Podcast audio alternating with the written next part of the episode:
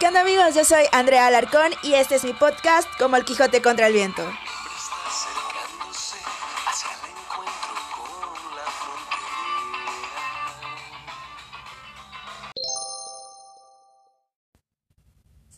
Bienvenidos nuevamente a esta segunda temporada de Como el Quijote contra el Viento. Eh, les agradezco que hayan regresado a este cuarto capítulo. Y el día de hoy empezando el año y ya con toda la actitud después de ahora sí haber descansado bastante, porque si recordaron en el capítulo anterior me escuchaba como que, ah, sí, este, bueno, les voy a contar. No, ya, tengo pilas. Este, y hoy les voy a contar, no es una historia como tal, más bien es como mi experiencia siendo una foránea básica en el extranjero. Les iba a contar otra historia que yo creo que les voy a platicar la siguiente semana también de Chile, pero no sé, hoy por algún motivo se me ocurrió o más bien les quise contar todas las cosas o como todos los conflictos que pasé cuando recién llegué a Chile y me convertí en una foránea. O sea, yo nunca había vivido en otra ciudad, o sea, en México ni en nada, y pues menos en un lugar tan lejano. Y eso que la cultura no es tan diferente, porque al final de cuentas es Latinoamérica, pero sí hubo dos, tres cosas, tanto errores típicos de primerizo viajando por el mundo al extranjero, y otras cosas como de foráneo básico que últimamente, pues, bueno, no últimamente, a lo largo de mi vida me ha tocado convivir con gente que viene de otras ciudades, otros pueblos y, y como que al principio yo decía, no manches, ¿cómo crees? Después me pasó y fue como de, sí, todos los foráneos vivimos cosas parecidas. Así que hoy les voy a contar más o menos eso, cómo fue mi vida de foránea, sobre todo los primeros meses, las primeras semanas, y pues que les sirva así como de no sé, de experiencia o de consejo para que no cometan los mismos errores. Y pues comenzamos.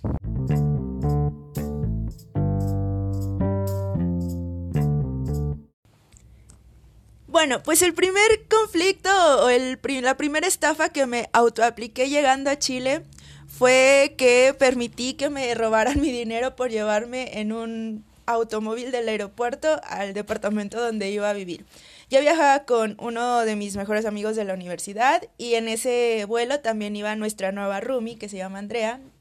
Y, o sea, llegamos los tres juntos a Santiago y pensamos que la única manera de llegar del aeropuerto que está un poco retirado de la ciudad hacia nuestro departamento era rentar un, un, transporte del aeropuerto porque llevábamos pues las maletas y todo. No estoy muy segura cuánto nos habrán cobrado, pero estoy segura que no fueron menos de 10 dólares por persona o algo así. Obviamente ya después cuando teníamos ya tiempo supimos que había un camioncito que nos cobraba como un dólar o dos cuando mucho por llevarnos de Santiago al aeropuerto. Pero bueno, pues no sabíamos ahora en este momento de mi vida, si yo vuelvo a salir del país o incluso cuando voy aquí dentro de una ciudad, investigo antes cómo llegar del aeropuerto o de la central de autobuses a la ciudad. Siempre hay opciones económicas, siempre. Pero bueno, ahí pagamos, perdimos nuestros primeros 10 dólares o no sé cuánto en autobús. Después llegamos a nuestro departamento que ese fue una, no fue una tan mala decisión creo, pero sí creo que lo pudimos haber hecho mejor. Antes de irnos, uno de mis amigos, unas semanas antes, de los que iban a vivir conmigo, eh, se puso a buscar este alojamiento en Santiago en una página de Facebook que era especialmente para buscar este casas en Santiago y se encontró un departamento que nosotros sabíamos que era, era chiquito, pero no tan chiquito como en realidad era. Era una casa, bueno, un departamento en el treceavo piso de un, en un edificio que estaba en las avenidas, una de las avenidas más chidas de Santiago, que es Vicuña Maquena. Este, eh, te digo, era un edificio y la neta el edificio estaba padre, se tenía un gimnasio chiquito, una lavandería, una alberca que parecía agua para pingüinos porque estaba helada, entramos como dos veces y no quisimos volver a meternos. Pero sí, o sea, nos rentaban el departamento que eran dos habitaciones súper chiquitas eh, una sala chica, en realidad chica, una mesita que era un comedor, pero pues nada más tenía dos sillas o tres, una cocina que era literal nada más la estufa y el, fregadero donde lavas los trastes, y una terraza. Cada cuarto tenía su propio baño, con tina y eso. O sea, la neta, el departamento estaba chido, pero lo rentamos para cuatro personas y ese departamento yo creo que para dos estaba perfecto. Pagábamos en ese tiempo lo que equivaldría a 14 mil pesos mexicanos. O sea, te estoy diciendo que yo pagaba 3.500 pesos por una cama en un cuarto súper chiquito, cuando aquí mis abuelos, por ejemplo, rentan una casa que tiene como siete habitaciones por 2.500 pesos.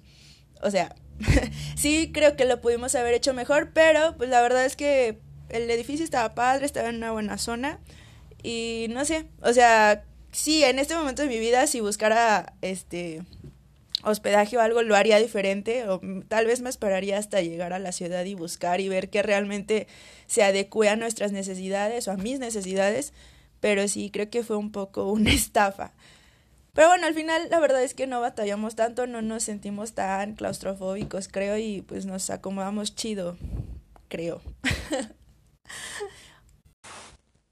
La siguiente estupidez que, que, me di cuenta que había cometido incluso antes de llegar a Santiago fue que cuando yo llegué tenía pues mi tarjeta donde tenía depositado el dinero que mis papás me habían dado para poderme ir y donde me iban a depositar la beca que me había ganado.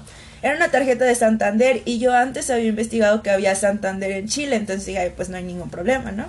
Entonces fui al cajero, intenté sacar dinero y resulta que mi tarjeta estaba bloqueada. ¿Por qué? Ni puta idea. Después me enteré que para que tu tarjeta funcione en el extranjero, antes de salir de tu país tienes que comunicarte al banco y avisar que vas a salir, si no automáticamente se bloquea y ahora mi tarjeta estaba bloqueada. Lo que pasó fue que yo dije, ay, pues no, no hay problema, o sea, mañana voy a Santander, les digo que pasó esto y que me la desbloqueen. Sí, lo que yo no contaba, uno, en Chile la gente es como un poco menos servicial, al menos en Santiago creo, es un poco menos servicial de lo que yo estaba acostumbrada aquí en Aguascalientes, sobre todo. Entonces yo llegué a, Santander, que según yo era como el Santander principal de Santiago, donde manejaban todo, y no, pues sabes que este soy mexicana, pasó esto, se me bloqueó y pues quería ver si me puedes ayudar. No, no puedo. Y yo como de, este, ¿por qué no? Eres Santander. No, es que Santander México y Santander Chile son diferentes. Y yo como de, o sea, bueno, ok, entiendo eso, pero creo que debe haber algún tipo de comunicación, una forma en la que me puedas ayudar. No, pues te tienes que comunicar al Santander de, México. Y yo como de, ok, o sea, ¿puedo hacerlo a través de tu línea, de tu... No. Así, literal, no, no te puedo ayudar. Y así pues, sucedió como en tres sucursales de Santander que fui. Ah, porque a Andrea, mi roomie, le pasó exactamente lo mismo. Teníamos exactamente el mismo problema en el mismo banco. Lo que hicimos entonces fue que Andrea conocía o tenía contacto con una chava de Santiago eh, que vivía realmente cerca de donde nosotros nos estábamos quedando y le dio chance de ir a su casa. Ah, porque obviamente no teníamos chips y como no teníamos dinero para comprarnos chips no podíamos marcar y de todas formas el roaming hasta México nos iba a salir carísimo aunque fuera un 01800, o sea, no había manera. Intentamos llamar de un teléfono público y, o sea, no, no se podía, tenía que ser de una casa eh, intentamos llamar, ah, no, antes de eso yo le dije a mi mamá, oye mamá, por favor llama tú a Santander, a la línea, y comenta lo que pasó. Entonces lo que sucedió es que mi mamá marcó y le dijeron que no la podían ayudar porque tenía que entrar yo con reconocimiento de voz. Y yo como de no manches, o sea, ¿cómo lo voy a hacer? Bueno, el caso es que ya, Andrea consiguió que esta chava la dejara marcar y fuimos a su casa, o sea, el día siguiente que llegamos de, de México, llegamos, o sea, fuimos al Santander, no nos quisieron ayudar, Andrea luego, luego se comunicó con esta niña y fuimos a su casa y la dejó marcar a Andrea.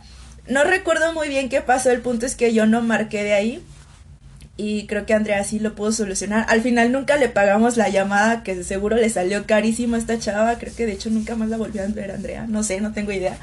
Pero sí, regresando de ahí, yo le marqué a mi mamá y le dije, ¿sabes qué? Este, lo que vamos a hacer es que le vas a, vas a marcar tú de tu teléfono a Santander mientras estoy en videollamada con el teléfono de mi primo para que me ponga en altavoz y Santander escuche mi reconocimiento de voz a través de, bueno, una cosa así muy extraña. El caso es que al final sí funcionó. Moraleja, antes de salir del país, avísenle a su banco que van a salir para que no les bloqueen su tarjeta. Otro consejo que les puedo dar es que usualmente se cree que es buena idea cambiar tu dinero a dólares para, porque bueno, el dólar es como una moneda internacional, en todos lados te la aceptan o en todos lados hay cambio. y ya después, este, cuando llegues al país, cambiarlo a moneda local. Yo hice eso con muy poquitos dólares que llevaba nada más para el trayecto y fue con, lo, con el poquito dinero que alcancé a sobrevivir estando en Chile los días que pasé entre que no tenía dinero y desbloqueaba mi tarjeta. Después, o sea, a raíz de lo de Chile y después en Argentina, también me di cuenta que no es buena idea cambiar tu dinero a, dinero a dólares porque dependes del tipo de cambio y siempre vas a terminar perdiendo, aunque sea centavos entre cambio y cambio. Mi consejo es que, o sea, sí lleven 2, 3 dólares, sobre todo en países cercanos. Por ejemplo, de Chile a Argentina siempre va a haber cambio de pesos chilenos a pesos argentinos. Igual en Europa está un poquito más difícil, no sé. Pero sí, o sea, yo les recomiendo que lleven, no sé, poquititos dólares y todo lo demás lo lleven en su tarjeta para que puedan entrar a, a un cajero y les dé exactamente la cantidad, el equivalente, sin perder dinero en los cambios. Porque eso me pasó a mí, yo llegué con poquitos dólares y la chava que nos rentaba nos hizo favor de cambiarnos pues los dólares que llevábamos a pesos chilenos para comprar comida para los primeros días. Y a pesar de que ella se portó buena onda porque nos dio un cambio justo, sí le perdí un poco de dinero, o sea, en el momento de hacer el cambio. Así que consejo uno, avisen a su banco que van a salir. Consejo dos, no cambien muchos dólares y mejor traten de sacar dinero directamente de un cajero local. La siguiente cosa con la que me enfrenté y que yo creo que fue como la más, este, no sé si estresante, pero sí fue como de, ay no, ¿qué está pasando? Ahí, ahí fue cuando realmente sentí como el choque de que ya no estaba en mi casa y que tenía que adaptarme fue cuando intenté hacer el súper por primera vez. Bueno, tal vez no por primera vez, pero ya la, porque no llevaba dinero la primera vez.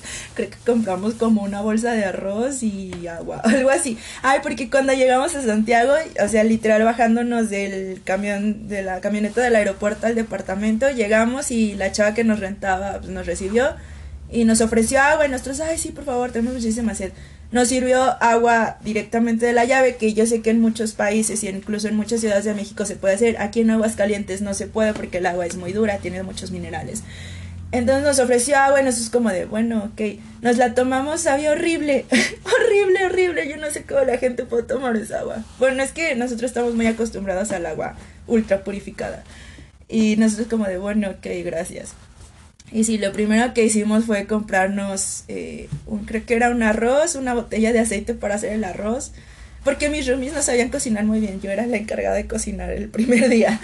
Y comprarnos un bidoncito o un garrafoncito de agua, porque buscamos los garrafones que conocemos aquí en Aguascalientes de 20 litros, creo que los manejan en todo el país, y en Chile no existen o no sé, creo que solamente una marca y los lleva así a domicilio y por suscripción no sé qué. Entonces nosotros lo que hacíamos era comprar bidones de 6 litros cada dos días o tres, porque nunca, nunca nos acostumbramos al agua de la llave. Pero sí, ya una vez que tuve un poquito más de dinero, fue momento de hacer este, la, la cena o el súper ya en forma. Y fue súper em, choqueante, no sé cómo llamarlo. En Chile el tipo de cambio eh, se trabaja en miles. Un, bueno, en ese tiempo un peso mexicano eran 43 chilenos. Entonces si tú gastabas 100 pesos en México en comprar, no sé, tres cosas, allá te gastabas 44.300 pesos chilenos, creo. Algo así. El caso es que no sé, o sea, yo iba por una leche y me costaba, no sé, 1.500 pesos. O sea, una cosa así muy rara que de repente sí es como de, ay, no, no entiendo si está caro o si está barato. Entonces sí, eso es algo como muy estresante de momento porque todo el tiempo estás con la calculadora dividiendo lo que te cuesta entre tus, tus denominaciones conocidas para saber más o menos cuánto tiempo, cuánto dinero llevas gastando, si las cosas son caras o baratas, si lo compras o mejor no. Entonces sí, bueno, igual ahí habrá eh, países o lugares donde no haya ese problema, pero si, si te enfrentas a un tipo de cambio diferente, sí es bastante perturbador de inicio.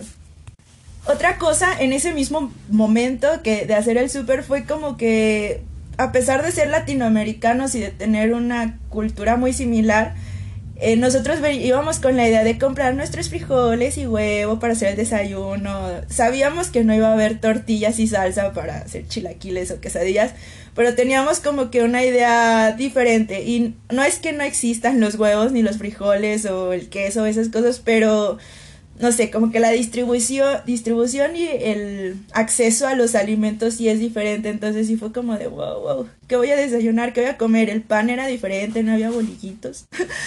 Yo amo los bolillos. O sea, incluso, por ejemplo, las panaderías allá no son tan comunes como aquí en México que hay una en cada esquina, o no sé si era por la zona donde yo vivía, pero las panaderías que existían más bien eran como pastelerías, eran como un poquito más refinadas, por decirlo así, no eran tan económicas como aquí en Aguascalientes, que un pan te cuesta ahorita, no sé, cuatro pesos, allá te costaban como diez pesos mexicanos. Entonces, eh, sí era como, de, wow, o sea, la, la forma en la que estábamos acostumbrados a alimentarnos sí nos cambió bastante, o al menos no nos cambió, pero sí no fue tan fácil a tener el acceso a lo que estábamos acostumbrados a comer. Te digo, a pesar de que la comida es similar. Ahí yo me fui, cuando yo me fui era vegetariana. Y cuando llegué allá seguí, intenté seguir siéndolo, pero la verdad es que me costó muchísimo trabajo porque de inicio, no creo que haya sido un error, pero sí fue complicado. De inicio mis compañeros, mis roomies y yo eh, nos pusimos de acuerdo y todos aportábamos una cantidad, juntábamos como pues algo de dinero entre todos y con ese dinero hacíamos el súper para todos. Entonces pues yo a veces me quedaba con un poco de hambre porque no consumía de la carne de ellos, pero tampoco había como mis cosas que yo estaba acostumbrada a comer como vegetariana. Y pues me decidí a dejar de ser vegetariana porque la neta tenía hambre y porque era muy caro ser vegetariano allá o no sé si era por mi falta de experiencia o no sé. Y aparte pues sí quería darme la oportunidad de comer como cosas más locales que tuvieran carne. Entonces yo me fui siendo vegetariana y nunca más lo volví a hacer. Un poco sí fue por el dinero y otro poco porque pues la verdad sí quería disfrutar como la libertad gastronómica que te ofrece estar en otro país.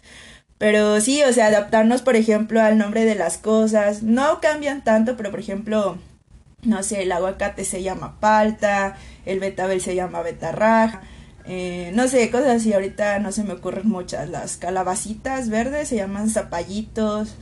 Cosas por el estilo que, pues sí nos acostumbramos, pero al mismo tiempo era como de, no sé, muchos procesos cerebrales que se alteran y que tienes que que agarrar la onda de que tienes que adaptarte a nuevas cosas en muchos aspectos de tu vida, entonces sí es un poquito perturbador.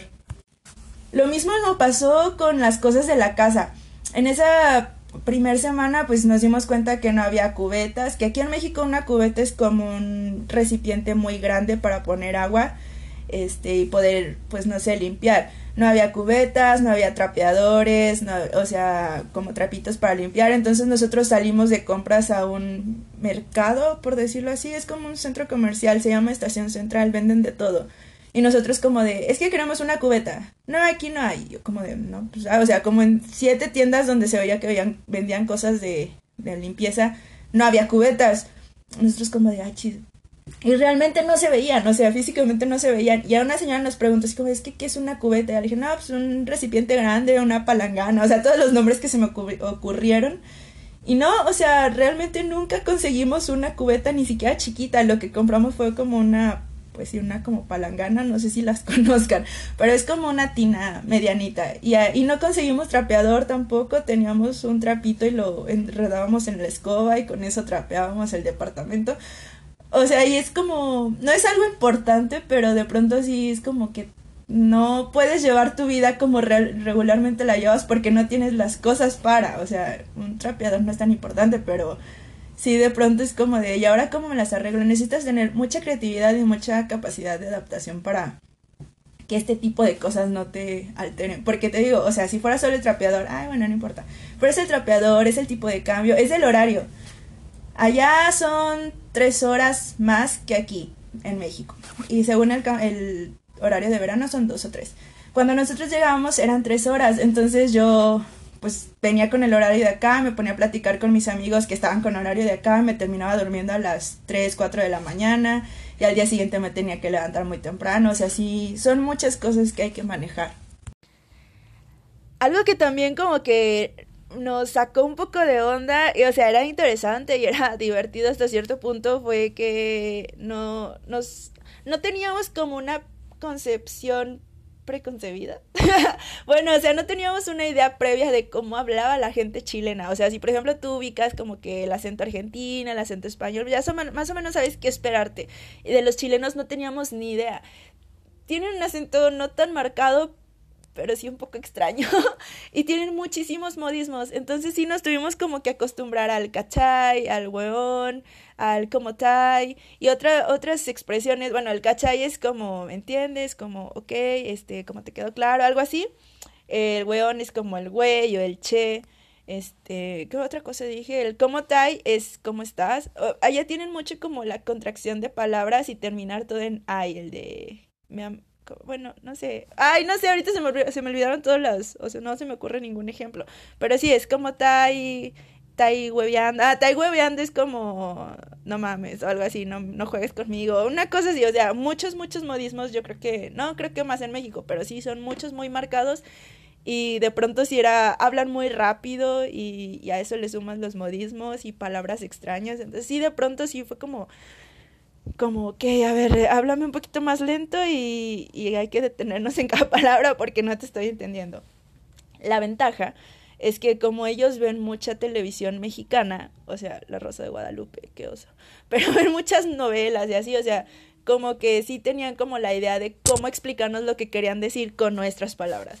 O sea, esa es la única como cosa que nos facilitó y tampoco es como que hablen otro idioma, es español al fin de cuentas pero sí la comunicación de repente, de repente era como un poquito confusa. Y pues bueno, a raíz de esto nos dimos cuenta, o más bien yo me di cuenta porque los foráneos son los foráneos. no sé, o sea, aprendí que, por ejemplo, es súper difícil comer sano y barato. O sea, la comida preparada es mucho más barata. Yo me hice súper fan del puré de papa en, en, polvito que te vende ya nada más para que le eches agua. Porque no sé, algo le ponen que está súper rico, igual las sopas ya preparadas y todo eso. Sí, la verdad regresé un poco más gordita. Pero sí es complicado.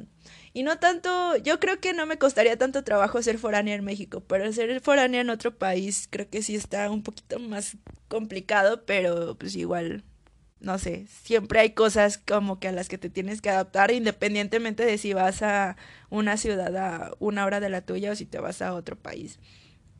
Eh, ¿Qué más? Otra cosa como a la que te tienes que enfrentar y de pronto si es como un poco deprimente es que la gente usualmente no es igual en todos lados, ¿no? O sea, por ejemplo, de ciudades mucho más chiquitas, de repente pues estás acostumbrado a tenerle mucha confianza a la gente, que la tops, toda la gente se conoce entre sí, son amables y todos, la mayoría. Y de pronto vas a una ciudad muy grande donde la gente pues no tiene tanta relación entre todos, o sea, así es como pues no sé, no se conocen todos, la gente no es tan amable, la gente tiene prisa, este siempre está apurada, está como de malas por el tráfico y así, pues sí es un poco más complicado pues no sé, o sea, sentirte cómodo en un ambiente o más bien con gente que no, no te trata tan chido. Y en el caso de Chile particularmente, yo aprendí con el tiempo que no es que sean mala onda, son desconfiados por su misma historia. Ellos vivieron cosas muy complicadas en la dictadura que los hizo ser desconfiados porque en ese tiempo no se podía confiar en nadie. Entonces de pronto sí es como que no es de que te saluden el buenos días o son un poco como si vas en el metro y vas estorbando porque no sé, o sea, bueno, aquí de entrada en Aguascalientes la gente no tiene metro, no estoy acostumbrada a andar rápido y subir y bajar. O sea, esto un poco sí porque voy a la Ciudad de México, pero no es como lo común. Y allá es como de que si estás estorbando ni siquiera te dicen con permiso, simplemente te empujan o te dicen groserías. Yo me acuerdo la primera vez que me subí al metro, estaba parada junto a la puerta, ni siquiera estaba estorbando mucho porque no estaba tan lleno y una chava me dijo, quítate perra. Y se bajó. Y yo como de, ah, caray, ¿qué pasó? O sea, ni siquiera le dije nada.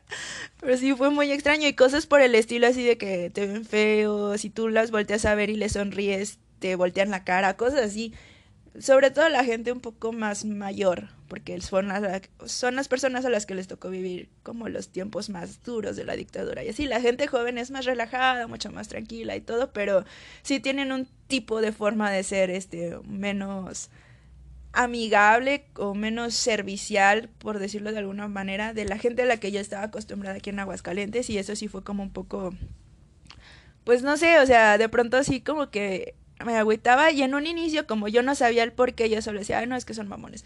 Ya después, pues indagando en su historia y que escuchas todas las, las cosas que la, la, gente te platica, pues lo entiendes. Pero sí, de pronto sí puede ser un, un, poco triste y te puedes llegar a sentir este algo, no sé, deprimido y extrañando mucho tu casa y tu entorno. Igual en la escuela, ah, se me llama la voz, perdón. Ay, tuve un Lolita Yala, perdón. Bueno, el caso es que en la escuela, aquí, no sé si en todos lados, pero al menos en mi salón, aquí en la universidad, era como de que estábamos, sobre todo los, mis dos roomies, mis compañeros con los que yo viajaba, estábamos muy acostumbrados a participar en clase. Y si el profesor preguntaba cosas, nosotros como de sí. Y aquí es algo normal en la universidad. Tampoco éramos los que caen gordos de que todo el tiempo están participando, pero nos gustaba, o sea, era algo normal, no estaba mal visto, era algo que todo el mundo hacía. Cuando nosotros fuimos a, nuestros primeros días de clase, teníamos dos maestros chilenos y un maestro español. Los dos maestros chilenos era como que una clase normal, no había tanta participación, a menos que el profesor, o sea, la pidiera explícitamente de Andrea, pasa a decir esto, o Andrea te toca de, o sea, sí. Pero no preguntaron así como de qué opinan, o quién cree, o así. La clase con el maestro español era de una dinámica diferente porque me imagino que en España tienen una forma de dar las clases muy similar en México. Y el profesor español, no me acuerdo cómo se llamaba, pero bueno, el profe español, este, si era como de, a ver, ¿qué opinan? O levante la mano, o quién me puede decir. Y nosotros participábamos porque, bueno, la verdad es que las clases que recibimos nosotros como que esos temas ya los teníamos un poco vistos. Entonces teníamos algo de experiencia y sabíamos algo sobre el tema y participábamos y todos los, o sea, los compañeros chilenos eran como de, ¿qué onda? O sea, ¿por qué participan? No digo que nadie participaba, sí había quienes, pero no era como aquí en, en, sí, en Aguascalientes, en México, y sí como que nos veían raro. Después platicando con el profe español, nos decía como que eso le desesperaba un poco o que no lo entendía, o sea, que él como que quería que la gente participara y todo, y se había dado cuenta que no sabía, bueno, no estaba muy seguro si ese grupo, esa carrera o en general toda la educación en Chile era así como muy callada, o sea, como que no participaban y eso. Y entonces de pronto sí como que nos costaba un poco de trabajo como de cierta, no eran apáticos, pero no eran tan participativos como estamos acostumbrados acá. O sea, teníamos que poner juegos, cosas así, y era como que sí respondían, pero no de la forma en la que nosotros usualmente estábamos acostumbrados y de pronto sí era como un poco frustrante para nosotros porque sentíamos que no estaba fluyendo nuestra educación y nuestro aprendizaje y nuestras prácticas como como esperábamos o como nosotros veníamos trabajándolo, o sea, el ritmo en el que estábamos nosotros acostumbrados. Y pues bueno, esas serían como las cosas como más relevantes Ah, al menos culturalmente, de lo que fue mi, mi vida de foránea los primeros meses. Las cosas como que más me causaron como, pues, no sé, incomodidad de cierta forma, en las que más me tuve como que esforzar para adaptarme. A lo mejor son así como que yo estaba como súper de malas y, ah, no, no quiero estar en México. O sea, la verdad es que no. Y ahora que lo pienso, fue algo como muy inconsciente ese proceso de adaptación. En el momento sí era como de, ay, no sé qué hacer no era algo como que me abrumara, todo el tiempo estuviera como de malas y preocupada. Fue algo como más inconsciente, pero ahora que lo veo sí fueron muchas cosas a las que nos tuvimos que enfrentar y las que tuvimos que aprender y, e incorporar a nuestra vida y cambiar muchos eh, hábitos o muchas stands de vida que teníamos aquí en México para poder estar bien allá. Pero, no, no sé, yo les digo, esto es como más culturalmente, obviamente persona, en, sí, en el aspecto personal hubo cambios muy muy difíciles, o sea, fue una época... Yo les digo a toda la gente que me pregunta, la verdad, mi época en Chile fue la mejor y la peor de toda mi vida. Personalmente, o sea, así como dentro de mí fue como de la peor porque estaba viendo cosas muy difíciles, pero no por el intercambio, o sea, como por mis relaciones y así.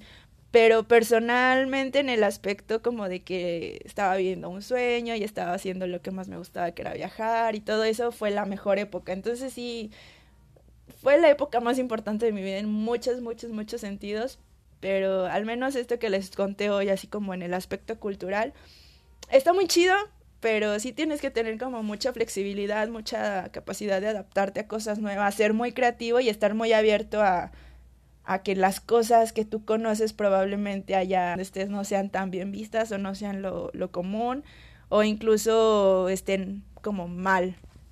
Así que bueno, esta fue mi experiencia como, como foránea. Espero que les haya servido al menos, no sé, de, de experiencia para que no la caguen como yo con lo del banco, cosas así. Después me asaltaron y ya no, bueno, no me asaltaron, me roban mi cartera en el metro. Como a los dos semanas de que desbloqueé mi tarjeta del banco y tuve que hacer otro rollo súper difícil. Ya les contaré en otra ocasión, pero pero sí, estas son mis experiencias como foránea básica en el extranjero. Y nada, sería todo por el capítulo de hoy. Estoy eh, muy contenta de ya haber regresado al podcast, estar empezando un año nuevo con, con este proyecto que la neta me gusta mucho. Y ya este, estoy agarrándole otra vez como que la actitud y las pilas a la vida, porque sí había tenido semanas como de no querer hacer nada y así, no sé, muy raro. Pero ya yo empecé a entrenar, entrenar entre comillas, porque ayer fui a, pues, al gimnasio de un amigo que me invitó a entrenar con él y la verdad me estuve haciendo mensa a la mitad de la rutina porque me estaba muriendo, pero ya al menos la intención ya está ahí, ya está sembrada la semillita de volver a hacer ejercicio y todo. Este, y sí, ya me siento como con más energía. Si, si escuchas del capítulo pasado, hasta yo lo escuché y fue como de no manches, como no se durmieron, qué huevo. Pero no, ya, este, espero que tú también estés eh, empezando este año con pilas y energías y motivado. La neta, yo no sé cómo de, oh, año nuevo, vida nueva, este, propósitos y tal, porque, pues no sé, para mí como que el año nuevo es un invento más de, del mundo, ¿no? O sea, el tiempo es relativo, puedo hacer esto cualquier día del año y no, no va a ser diferente si lo hago hoy o mañana, pero de preferencia hay que hacerlo hoy. Pero bueno, el caso es que el año nuevo no es como un hito en mi vida, no representa como cosas como, no sé, importantes en el sentido de, ya porque es año nuevo voy a ser diferente, o sea, no. Pero si tú sí eres así, si tú sí tienes propósitos, o si no, si eres igual que yo, de todas formas, este, pues échale ganas, estamos empezando eh, el invierno y aunque haga frío hay que echarle ganas y no sé, todo eso. Y ya, me aburrí de hablar. te dejo mis redes sociales, ya te las sabes, Andrea Larcón, Santillán en Facebook, en Instagram, el blogger abandonado como el Quijote contra el Viento, que las historias son viejitas pero están chidas por si quieres ir a leer un rato. Mi vida gourmet también en Instagram, que ahora sí tiene un chorro de contenido nuevo porque la neta comió un montón en vacaciones. Y, y pues ya, yo te dejo con la ley, eh, esta canción se llama Aquí. Fue la primer canción o la única canción con la que yo relacionaba a Chile antes de irme. Bueno, esa y otra de... Bueno, X. E, esta. Yo la escuchaba neta todos los días desde que me enteré que me iba a ir hasta que me fui porque era lo único que conocía de Chile y ahora conozco bastantes cosas más. Pero bueno, te quedas con la voz de Beto Cuevas cantando aquí y tú y yo nos escuchamos la siguiente semana y así como dirían mis queridos hueones chilenos, ¡chao!